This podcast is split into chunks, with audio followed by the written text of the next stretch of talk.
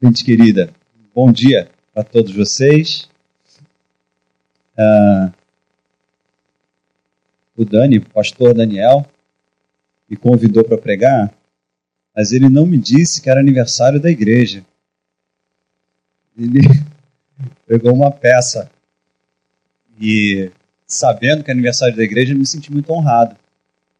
Essa igreja é uma igreja amada do meu coração.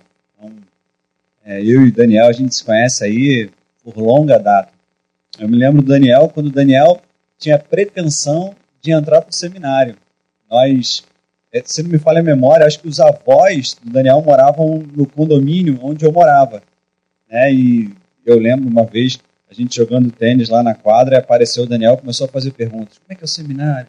E tal, e tal. Então, o Daniel se formou, fez mestrado, é, se formou em psicologia, depois fez o doutorado. E como é bom ver o seu crescimento, ver o crescimento da igreja. Eu sou fã de carteirinha, não sou daqui, mas sou fã de carteirinha dessa igreja. Amo os pastores. Hoje tive o privilégio de conhecer o pastor Damião e saber que, que ele tem longa história na IPB, inclusive trabalhou junto com o Badu anos atrás lá em, em Nilópolis, não é isso? Então, que alegria. Eu recomendo para todos os meus amigos para vir para o recreio. Quando eu vejo alguém com dúvida, não sei para que igreja, eu falei, ah, vai para o recreio. Nem pensa, vai para lá. Igreja séria, gente santa, gente equilibrada, gente de Deus. Vai encontrar um povo apaixonado por Jesus. Não, não perca tempo. Estou vendo aqui gente, gente preciosa que estava com saudade também. Então, que alegria estar aqui compartilhando essa manhã é, um pouco mais da palavra de Deus. Deus não vai começar a falar agora. Deus já vem falando conosco desde o início do culto, dos nossos abraços. Então, só queria, é, antes de mais nada, expressar minha alegria e minha gratidão a Deus por essa igreja. Irmãos, a gente não tem como calcular o valor dessa igreja. Sabe? O que essa igreja tem representado ao longo desses 19, 20 anos, sabe? No, no seio familiar de algumas casas aqui. Que, que dizer, por exemplo, da intervenção que, de, de Deus, por inter, quer dizer, da intervenção desta igreja por instrumentalidade de Deus na vida de alguns adolescentes, de alguns jovens, de alguns casamentos. Algo extraordinário. Não tem preço. Não há preço que possa pagar o, sabe, a, a forma como Deus vem usando e usa essa igreja. Então, a mim só a gratidão a Deus e o desejo de que cada vez mais essa igreja cresça em graça e conhecimento. De fato, seja uma luz seja uma luz no recreio, seja uma luz no Brasil, enfim, que essa igreja deixe de modo claro as marcas de Cristo no mundo. Tá bom, queridos? Bom, eu gostaria de compartilhar com os irmãos, esse foi um outro dilema. Falei, Dani, eu não lembro o que eu já falei para a igreja, pode ser que eu acabe me repetindo. Se porventura, na leitura do texto, alguém lembrar, ah, pastor, acho que você já falou sobre isso, faz um sinal, tá bom? A gente dá um jeito. Eu chamo o Dani para pegar, Tô brincando, a gente muda aqui o texto. É, eu diria que o problema do pastor nunca é não ter um texto. O problema do pastor é sempre saber que texto falar dentro dessa dimensão extraordinária de textos inspirados, textos magníficos. Então, eu selecionei para essa manhã o Salmo 42, tá bom? Ah, vai ser uma manhã mais leve, mais terapêutica. Eu espero de todo o coração que Deus continue falando ao nosso coração.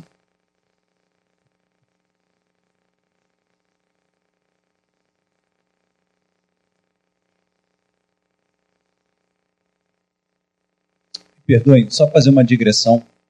Agradeço a Deus pelos pastores e pelos presbíteros. Os presbíteros dessa igreja, ó, são dez. Só gente fina, gente boa. Então, como me alegra encontrá-los gastar um tempo aí de conversa com cada um deles. Tá bom? Então vamos lá, queridos. Salmo 42, 5 a 11. Perdão, vou ler o salmo inteiro, tá? Todos acharam? Amém?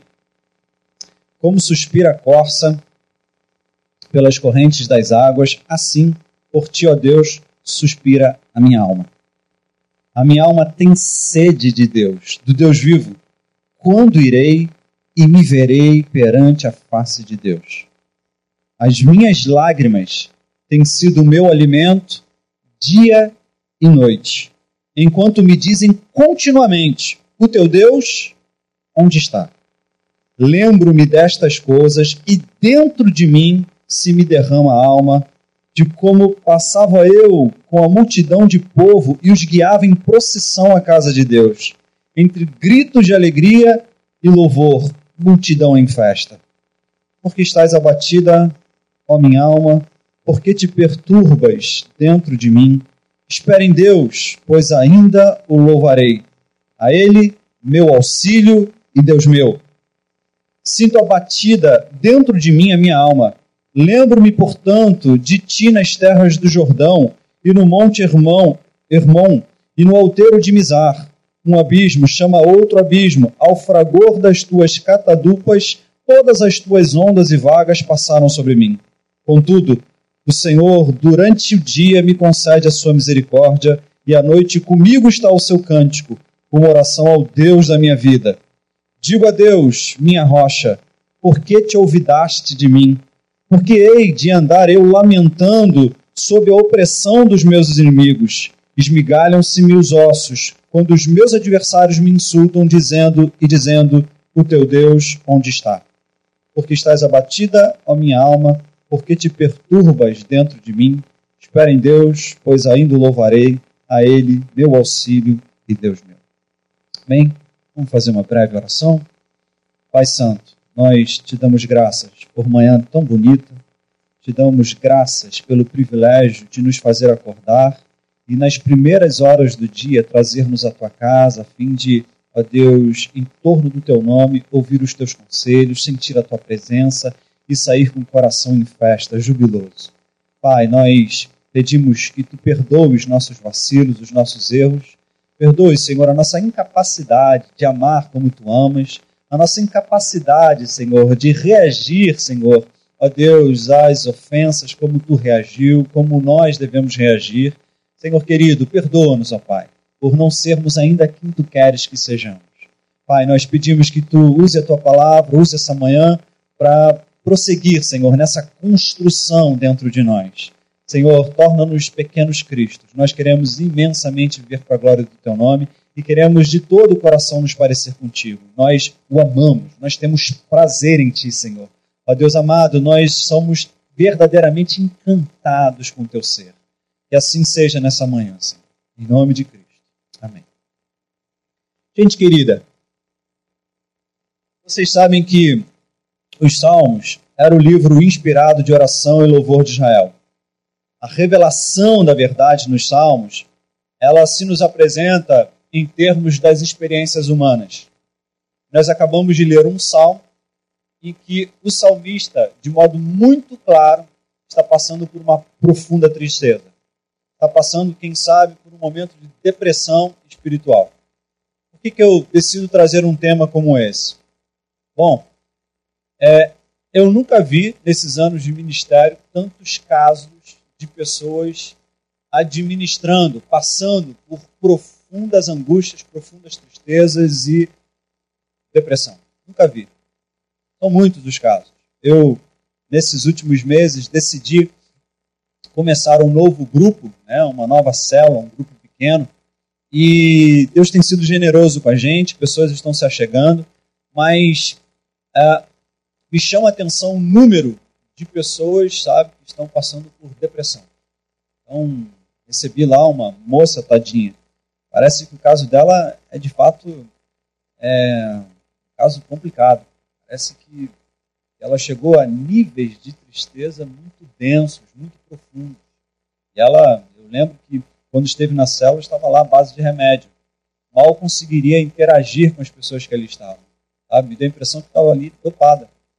E depois eu vim saber das, das nuances, sabe?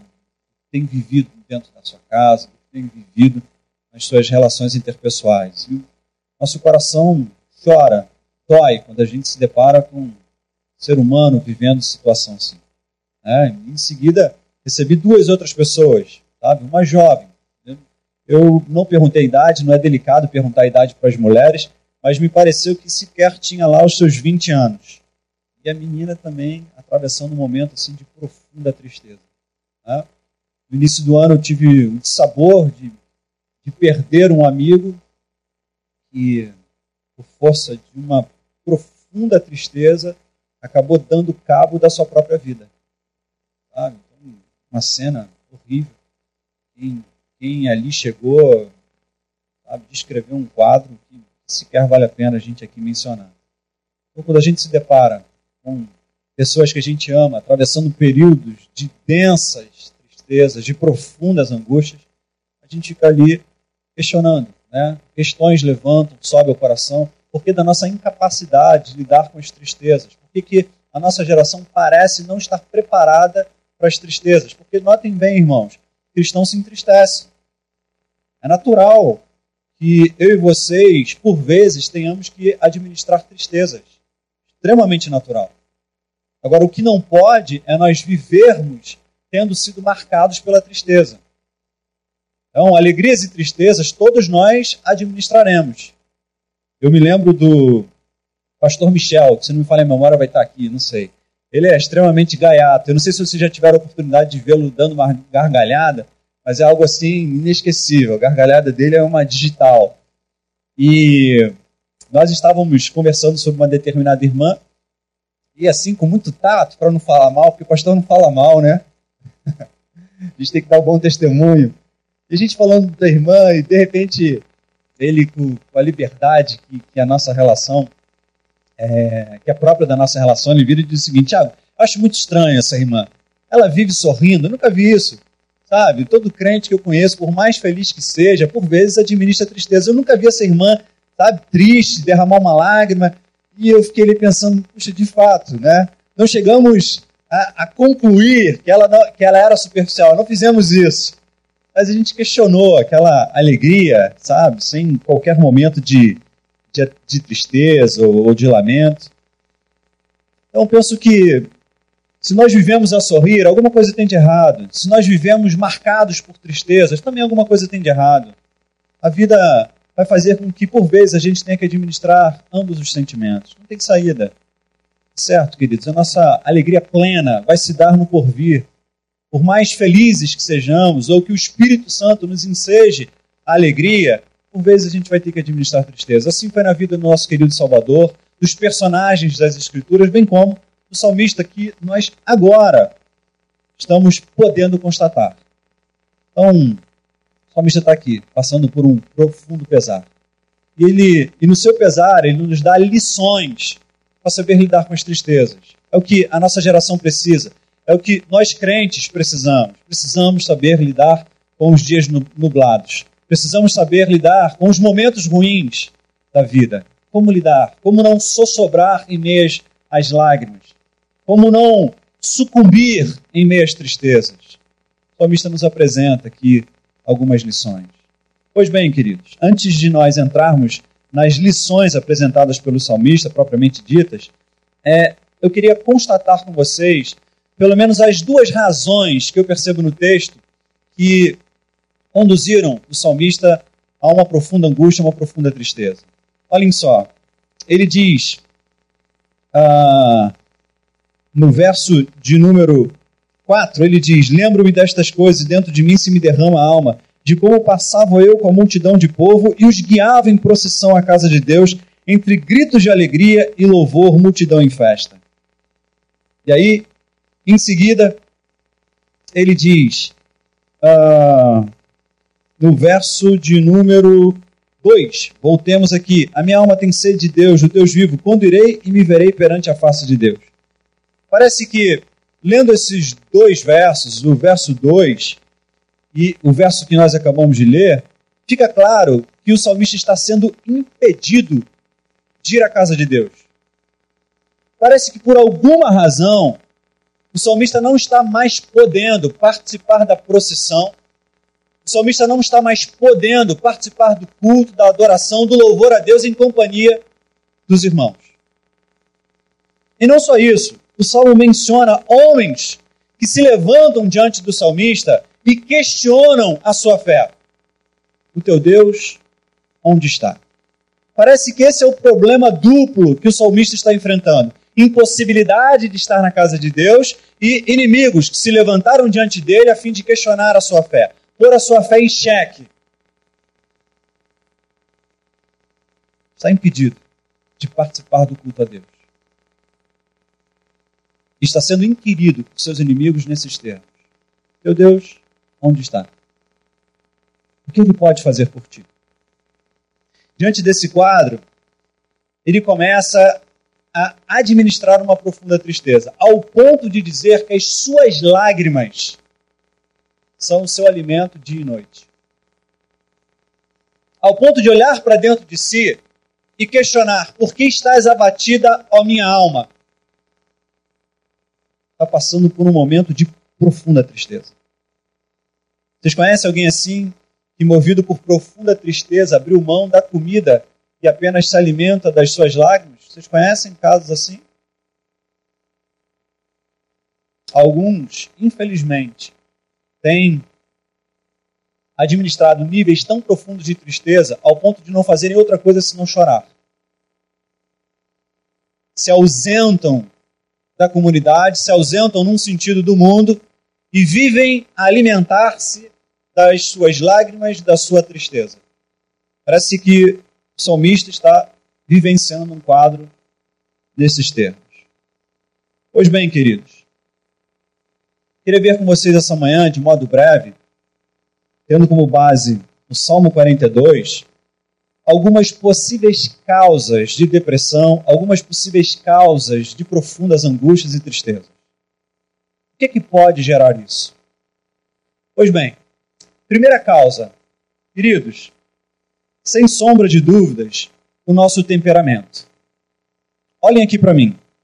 Temperamento é a combinação de características inatas que herdamos dos nossos pais, herdamos de modo inconsciente. Todos nós somos portadores de um temperamento. E o nosso temperamento, ele, ele nos faz diferentes de todos os seres humanos ao longo de toda a história do planeta. Nós somos portadores de um temperamento que faz com que sejamos singulares. Eu e vocês. Cuidado quando por vezes, nós ouvimos algumas pessoas dizer o seguinte: Fulano tem um temperamento forte. Dando a entender que temperamento é algo que deve ser visto a partir de um viés negativo. Ora, o temperamento é o que eu sou. Temperamento com o qual eu expresso é, as minhas ações, a minha visão de mundo, deixa claro quem eu sou e a forma como eu leio o mundo. Temperamento o meu temperamento faz com que eu seja uma pessoa única na história do planeta. E o mesmo se aplica a você. Isso é único, singular. Então, temperamento é algo bom, que nos distingue uns dos outros. Mas pode ser que sejamos portadores de um temperamento que, de alguma forma,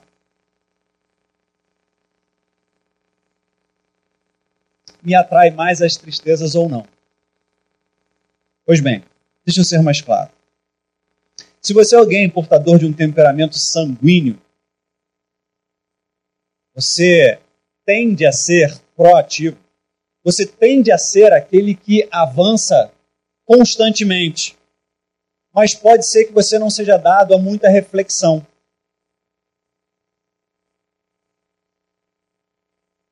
Se você é alguém, por exemplo, fleumático, eu diria, você corre riscos que o sanguíneo não corre. Ou que no sanguíneo você tem uma diminuição dos riscos. Ora, deixa eu ser aqui mais, mais claro. Se nós pudéssemos dividir de modo ah, mais básico toda a raça humana, nós diríamos o seguinte: que nós temos os introvertidos e os extrovertidos. Eu me lembro do meu irmão. Meu irmão, para mim, é é uma das pessoas mais extrovertidas que eu conheço. Desde criança, ele é um brincalhão quanto mais. Leva tudo na flauta. O mundo pode estar tá caindo, ele está rindo, está brincando. Parece que ele tem no coração, por líquido e certo, que as coisas vão dar certo. E no final as coisas vão se encontrar e tudo vai caminhar da forma como deveria. Ele está sempre rindo, sempre brincando. Eu não tenho memória, ou eu tenho pouquíssimas memórias do meu irmão chorando, meu irmão passando por um momento de tristeza, leva tudo na flauta. Isso é extraordinário, mas qual o problema? Pessoas assim geralmente tendem a ser superficiais. Pessoas assim evitam esses mergulhos dentro delas mesmas.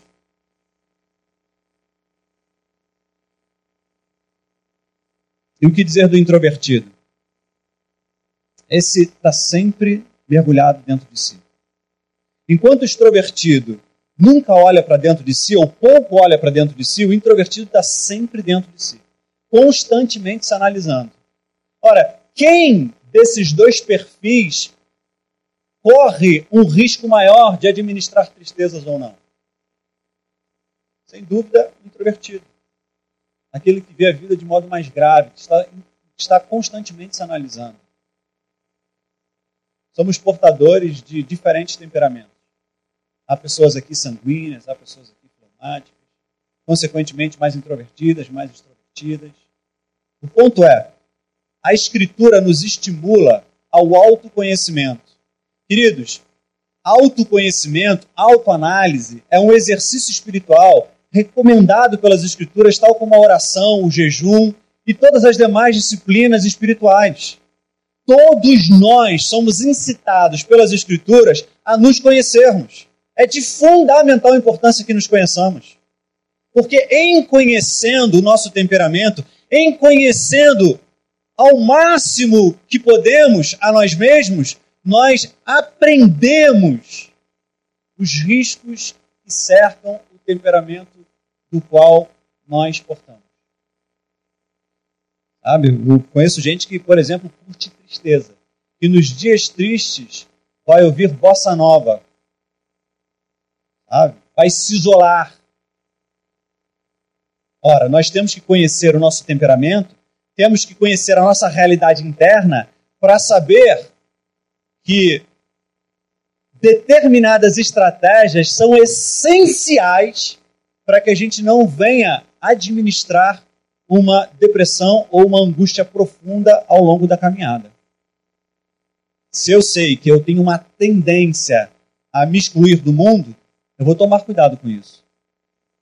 Se eu sei que eu tenho uma tendência a nunca mergulhar dentro de mim, eu vou estabelecer uma estratégia a fim de tomar cuidado com isso. A Escritura estimula que cada um de nós se conheça o máximo que puder, para saber quais são os riscos que cada um carrega dentro de si e, consequentemente, estabelecer as melhores estratégias. Notem bem, queridos, isso nada tem a ver com salvação. Pouco importa qual é o teu temperamento. O método de Deus para salvar é o mesmo nos mais diferentes temperamentos. Mas para a condução saudável da caminhada, é fundamental que você conheça a si mesmo. Para que você não caia nas ciladas do teu temperamento, da tua forma de ser e da tua forma de se relacionar com o mundo. De fundamental importância.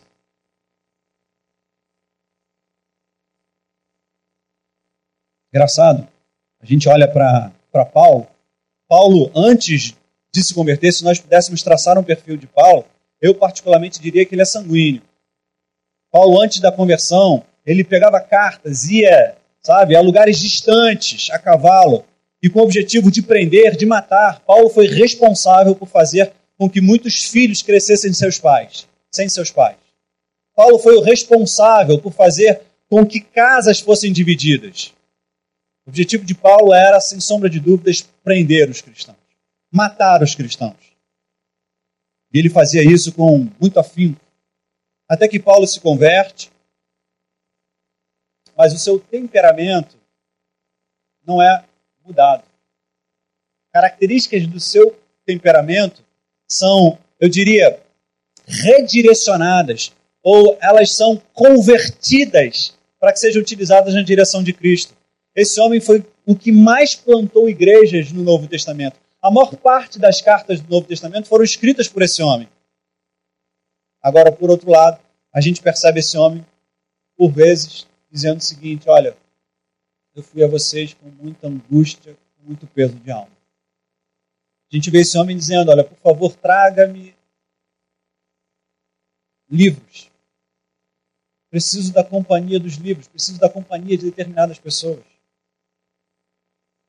a gente percebe que esse homem, ele conhecia-se a si mesmo e sabia, consequentemente, as ciladas que o seu temperamento poderia lhe armar. Ele procura estabelecer estratégias a fim de não administrar profundas angústias, quem sabe, depressão. Qual é o teu temperamento? Quais são as ciladas que você precisa armar as estratégias para nelas não cair? Queridos, segundo, segunda causa possível, possível, perdão, de uma profunda tristeza, de uma profunda angústia, de uma depressão, as condições físicas. Sem sombra de dúvida. Preciso saber quem sou, preciso conhecer as ciladas que são próprias do meu temperamento, preciso estabelecer as estratégias corretas. Essa é a primeira causa. Segunda causa, condições físicas. É um erro a igreja tentar tratar demandas físicas de modo espiritual ou tentar tratar demandas espirituais de modo físico. Não adianta nós orarmos por algumas pessoas se as mesmas estão precisando de lítio, falta de lítio no cérebro. Sua tristeza, sua depressão é oriunda da falta dessa substância.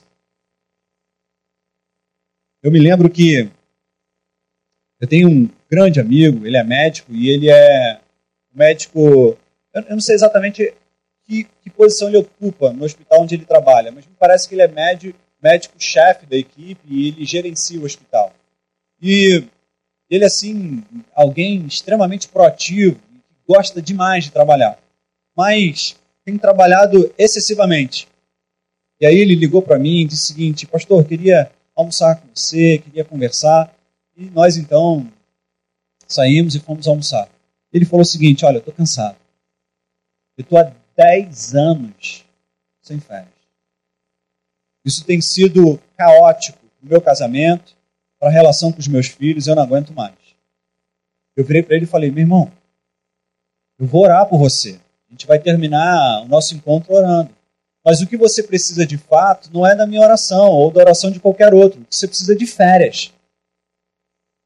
Você precisa virar para o seu superior e dizer: olha, não dá mais. Não dá. Sobre pena da minha alma sobrar, morrer. Eu preciso sair, eu preciso ter férias, eu preciso ter descanso, eu preciso ter lazer. Ele então, motivado por aquela conversa, liga para o seu chefe e diz: Olha, eu quero demissão.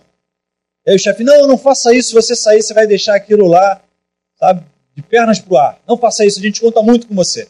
Aí o chefe disse o seguinte: Olha, então vamos fazer o seguinte: 10 dias de férias para você. E ele me ligou feliz, né? Dizendo: Olha, consegui 10 dias de férias. Eu falei: Puxa, que loucura, 10 anos sem férias, ele consegue 10 dias de férias. Ele não vai aguentar isso. Ele não vai aguentar por muito tempo, já está cansado. Ele perdeu a capacidade de sorrir, perdeu a, perdeu a capacidade ah, de sentir o vento no rosto,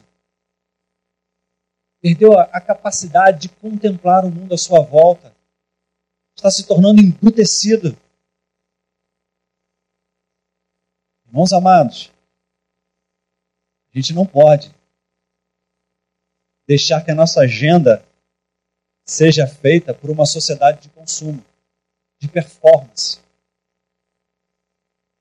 Os da nossa sociedade se orgulham em dizer que trabalham 60 horas por semana. Isso está dentro da gente. Qualquer esforço que a gente faça, por menor que seja, a gente se aproxima dos nossos para dizer o seguinte: caramba, você não sabe o trabalhão que eu tive agora. Nós nos orgulhamos de dizer que trabalhamos muito, que pegamos no pesado. Isso é bom. Mas se nós vivermos para trabalhar, nós vamos ter um problema. Eu, particularmente, sou um pouco crítico com pessoas que dizem o seguinte: olha, a prioridade é minha família, em segundo é a igreja, em terceiro é o sei que lá, e assim por diante. Queridos, a vida nos apresenta uma série de áreas das quais todos os dias a gente precisa dar a devida atenção. Se eu viver para o trabalho, eu vou matar a minha família. Se eu viver para a minha família, eu acabo matando ela também. Porque essa família depende também do meu trabalho. Para que eu seja saudável no seio familiar, eu preciso ter um tempo a sós comigo. Preciso ter um tempo com Deus. Eu, durante muitos anos, eu vivi numa igreja que mantinha e mantém ah, uma considerável atenção a resultados. Eu me lembro de, certa vez, ah, ser procurado por um líder da igreja que virou para mim e disse o seguinte: Olha, Tiago, a gente está querendo que em três meses você duplique o número de jovens. Quer dizer, se você hoje tem 50, daqui a três meses a gente quer que você tenha 100 jovens. Pensando, caramba. acho, que me, acho que ele confundiu. Acho que ao invés de falar comigo, ele acha que está falando com o Espírito Santo. Não é possível, eu não tenho esse poder. Como é que eu converto pessoas? Como é que eu entro nessa seara do coração, sabe? E transformo essa raiz. E aí eu me lembro que no tempo que eu fiquei lá, eu ah, se não me falha a memória, eu tive duas faltas ao longo de 20 anos. Né? E aí, quando eu saí dessa igreja, fui para uma outra igreja, cujo foco, e aqui nenhuma crítica, tá bom, irmãos? A igreja entende que o correto é manter os olhos nos números, ok? Então, uma crítica. Assim a igreja entende, acha que esse é o caminho, e que Deus os abençoe, se assim de fato for. Deus seja o juiz para arbitrar diante dessas situações mas eu fui para uma igreja cujo foco era mais relacional. Eu posso lhes dizer o seguinte: no primeiro, dia, no primeiro domingo que eu faltei, eu me senti demais. Falei, caramba, eu acho que eu me tornei um não cristão, acho que eu traí Jesus, eu me senti muito culpado. E aí, no domingo seguinte, eu fui procurar o pastor. Eu falei, pastor, puxa, me perdoe, não deu para vir no domingo e tal. Ele virou para mim e disse assim: Tiago, olha só, se você não vier, a gente vai sentir sua falta ser amado. Mas nunca se sinta cobrado. O que nos une aqui é o amor um pelo outro. É o apreço que a gente tem. Aquilo foi como uma janela. Eu me senti mais leve. Eu falei, caramba. E aí eu parei para pensar o seguinte: ao longo de 20 anos, eu fiquei sem saber o que era faltar um domingo. O que era viajar numa sexta-feira à noite e chegar na segunda. Durante 20 anos eu não fiz isso. Aí eu me tornei um pouco abusado. Eu falei, caramba, agora eu quero fazer isso. E, gente, como é terapêutico. Não estou querendo que no próximo domingo a igreja esteja vazia.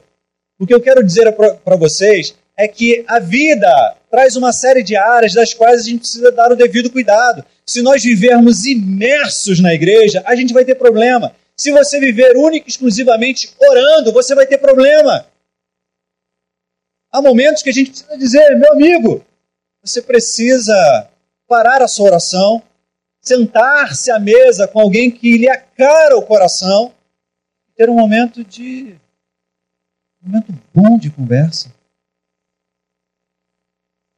Eu me lembro de, de numa tarde eu me encontrar com pastores, eu estava com a alma angustiada, mas não partilhei a ninguém. E nós fomos tomar cerveja juntos. Gente, no, as conversas que nós tivemos no período que passamos, sem sombra de dúvidas, me perdoem, pode ser que eu nunca mais seja convidado aqui pelo Dani, mas me foram melhores do que muitas orações. Sem exagero. O teor das nossas conversas, o nível de intimidade que nós estabelecemos naquele período foi algo extraordinário. Eu saí de lá apaixonado por Cristo. Apaixonado. São áreas que a vida traz consigo, das quais todos nós precisamos dar o devido cuidado. Eu me lembro do grande pregador Spurgeon, homem extraordinário. Aos 17 anos começou seu ministério e Deus o usava poderosamente mas por vezes esse grande pregador administrava períodos longos de depressão. Por quê? Porque sofria de gota. Um problema físico. As dores insuportáveis levavam a sua alma à angústia. Meu irmão, minha irmã, é para você chegar em casa e pôr no papel as áreas que compõem a vida e atentar se porventura você não está dando mais atenção a uma área em detrimento das outras. Volto a dizer, extraordinário. Eu sou um fã quanto mais da igreja. Vivi e tenho vivido, sabe, minha vida inteira para cooperar com a igreja de Cristo. Mas se nós vivermos aqui a vida inteira enfurnados dentro da igreja, a gente vai ter problema. Se você viver para trabalhar, você vai ter problema.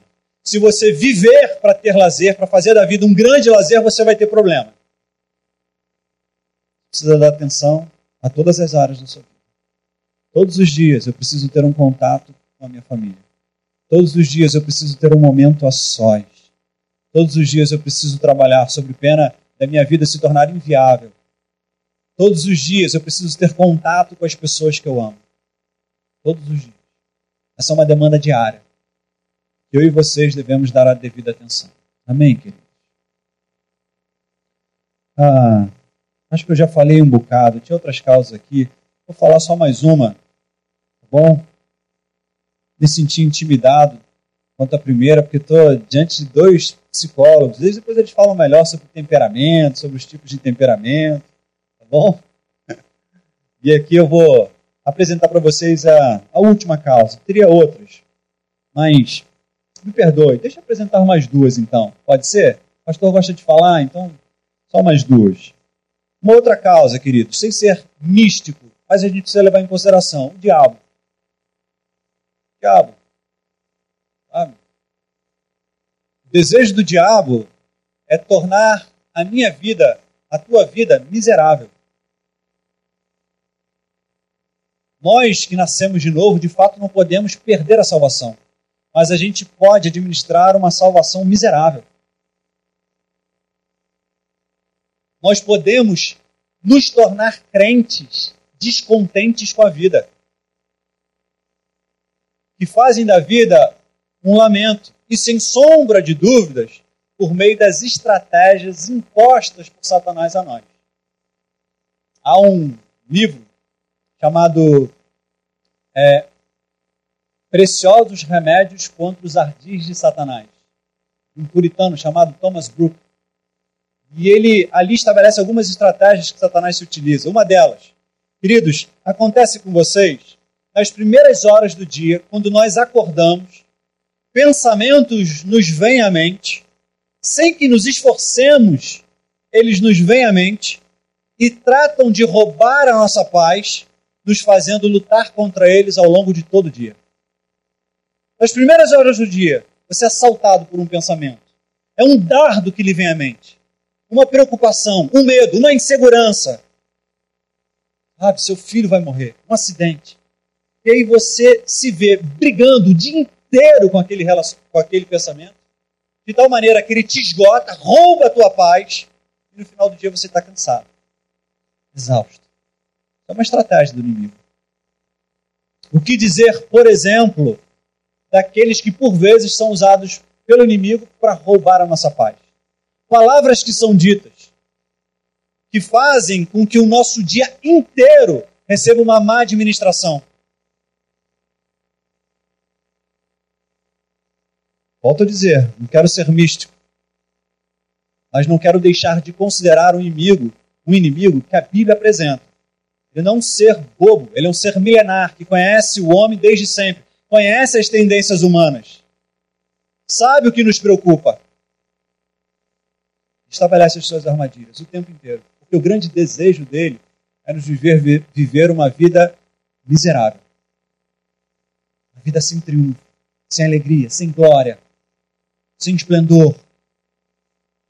Ele estabelece as suas estratégias. Minha oração não é outra senão que Deus nos dê sabedoria para lidar com as estratégias do inimigo. Eu me lembro que, certa vez, Lutero estava deitado na sua cama e diz Lutero que enquanto ele dormia, ele sentiu do outro lado da cama uma presença ruim.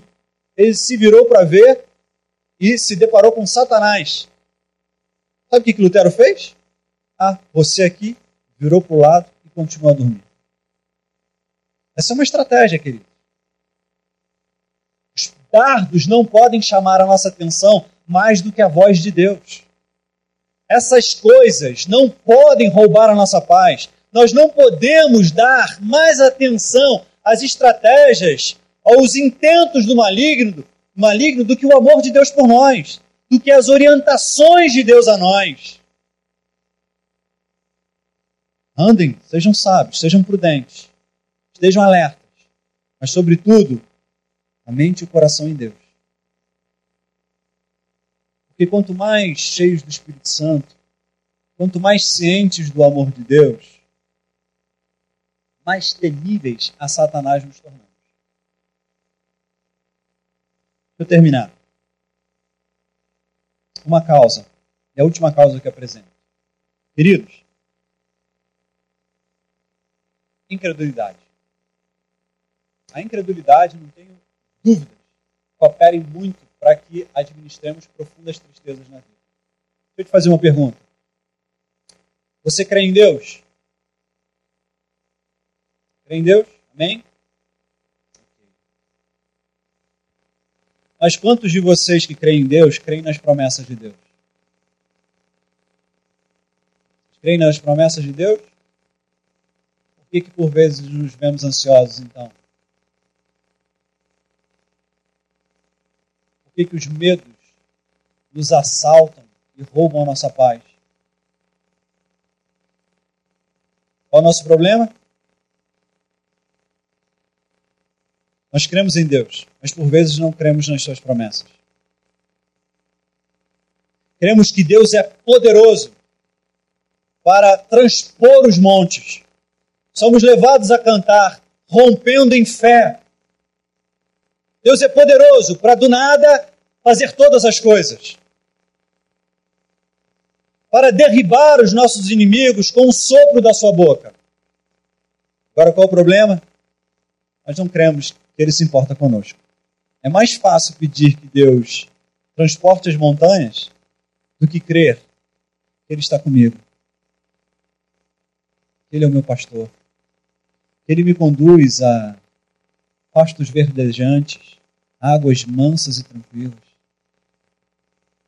É mais fácil crer que Deus pode operar determinados milagres do que crer que eu sou objeto do seu amor, que eu estou na palma das suas mãos, que o seu amor por mim é caro, custou a sua própria vida, que o seu amor por mim é antigo. Quando ele estava na cruz, ele me tinha em sua mente no seu coração. Ele decidiu morrer por mim na eternidade passada. Ele sempre me amou, mesmo quando eu não era uma existência física. Eu tenho dificuldade para crer que Ele é tão bom quanto a Bíblia diz que Ele é. Eu tenho dificuldades para crer que Ele é tão misericordioso quanto a Bíblia diz que Ele é. Por vezes eu tenho dificuldade em crer que Ele me ama independente de mim. Não há nada que eu possa fazer ou deixe de fazer que vá diminuir ou aumentar o amor de Deus por mim. A decisão de me amar não está estribada na minha performance. Está estribada no seu caráter santo, no Deus que não pode mentir. Agora, qual é a nossa dificuldade de crer nisso? Infelizmente, somos criaturas de relacionamentos quebrados. Infelizmente, ao longo da história, nós acumulamos, passamos a acumular algumas rugas relacionais. Problema com os pais, problema com a esposa, com os nossos amigos. E a gente acaba por ver Deus na perspectiva dos relacionamentos quebrados. Mas Deus está para além disso. Ele se revela como o Pai, mas o Pai que está nos céus. O Pai perfeito. Meu irmão, minha irmã, creia. Mesmo quando tudo à volta disser o contrário, creia que Deus te ama, que a revelação que Ele fez do seu caráter é fidedigna, é verdadeira. Ele te ama. Ele escreveu você nas palmas das suas mãos. Pode ser que o absurdo ocorra. Pode ser que uma mãe esqueça-se do filho que amamenta. Todavia, se isto acontecer, Deus nunca esquecerá dos seus. Ele nos ama. Crê nisso. Pois bem, Como tratar a angústia, como tratar a depressão, como tratar a noite escura da alma, a luz do que nos apresenta o salmista. Versos 5 e 11, o salmista diz assim: Por que estás abatida, ó minha alma? Por que te perturbas dentro de mim? Espera em Deus, pois ainda louvarei, a Ele, meu auxílio e Deus meu. Por que estás abatida, minha alma? Por que te perturbas dentro de mim? Espera em Deus, pois ainda louvarei a Ele, meu auxílio e Deus meu. O que, que o salmista fez? Tomou as rédeas de si. O salmista olhou para sua alma e deu um puxão de orelha na sua alma. Que história é essa de você viver abatida? Ao invés de se tornar refém dessa voz que não cessa de falar e apenas o puxando para baixo, ele olhou para dentro de si, deu uma bronca na sua alma, tomou o controle de si e no, imediato momento ele manteve os seus olhos fitos em Deus. Queridos, nós todos precisamos, num sentido, ser senhores de nós mesmos. Nós todos precisamos romper com a possibilidade de sermos refém dessas vozes que por vezes falam dentro de nós e roubam a nossa paz. Eu penso que é interessante isso. Né? Eu, infelizmente, já vivenciei isso algumas vezes. De passar pelas tribulações e, tendo passado, olhar para trás e chegar à seguinte conclusão: puxa, eu poderia ter me comportado melhor. Poderia ter sido mais maduro na administração dos problemas que vivenciei todos nós deveríamos, num dado momento, quem sabe, ver de fora para ter uma ideia de como administramos determinadas situações. Para que nós fôssemos tomados de uma santa indignação e fôssemos levados, tal como o salmista, a dizer: Que história é essa de você se comportar assim? Isso não é razoável. Existe um Deus. Sua vida não está sendo regida pelo acaso, pelas forças cegas. Você não está entregue ao livre curso do acaso. Existe um Deus que governa, que reina sobre tudo e todos. Esse Deus o ama, está guiando a sua vida, está guiando a sua história. O que vier a suceder na sua vida, sem sombra de dúvidas, é o melhor de Deus para você. Precisamos pregar para a nossa alma. Fazendo com que a nossa alma volva os olhos na direção de Deus.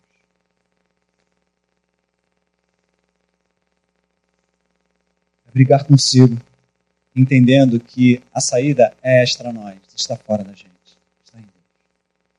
Meu irmão, minha irmã, sem isso, o que resta a nós é o total desespero se não crermos profundamente no caráter de Deus, tal como revelado nas Escrituras. Se nós não brigarmos conosco, não fizermos os nossos olhos volver na direção de Deus, o que resta? Olhem para a vida e sua sandice.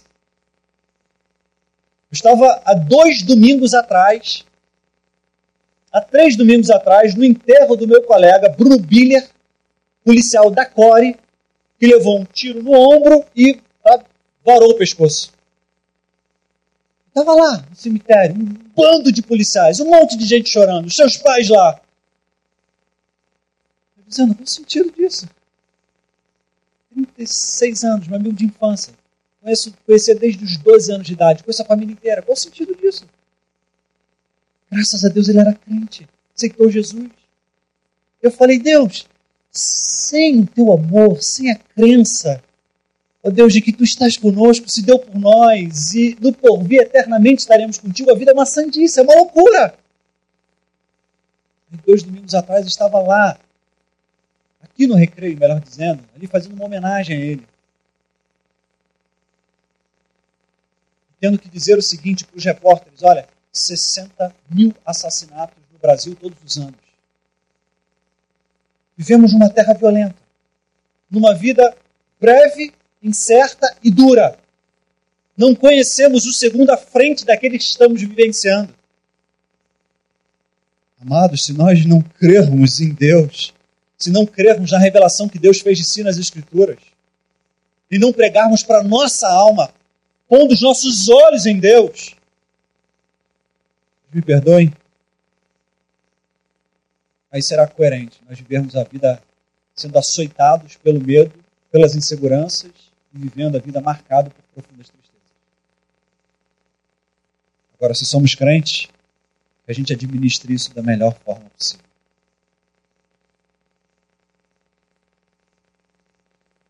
A gente não permita uma administração ruim dos pensamentos, dos sentimentos. Mas que a gente esteja ancorado no amor de Deus, crendo que Ele está conosco. E todos os dias da nossa vida foram contados e determinados por Ele. Deus nos dê graça. E Espírito Santo derrame alegria sobre o coração dos que aqui estão. E a gente procure se conhecer melhor para conhecer as estratégias, ou saber que estratégias adotar em função do temperamento que temos. A gente procure uma vida mais harmônica, dando devida atenção a todas as áreas. A gente saiba lidar com um inimigo astuto, que a gente crê no amor de Deus.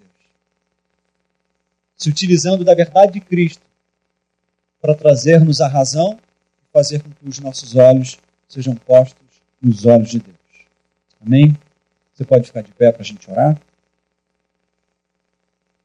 Dani, você, você pode vir aqui orar?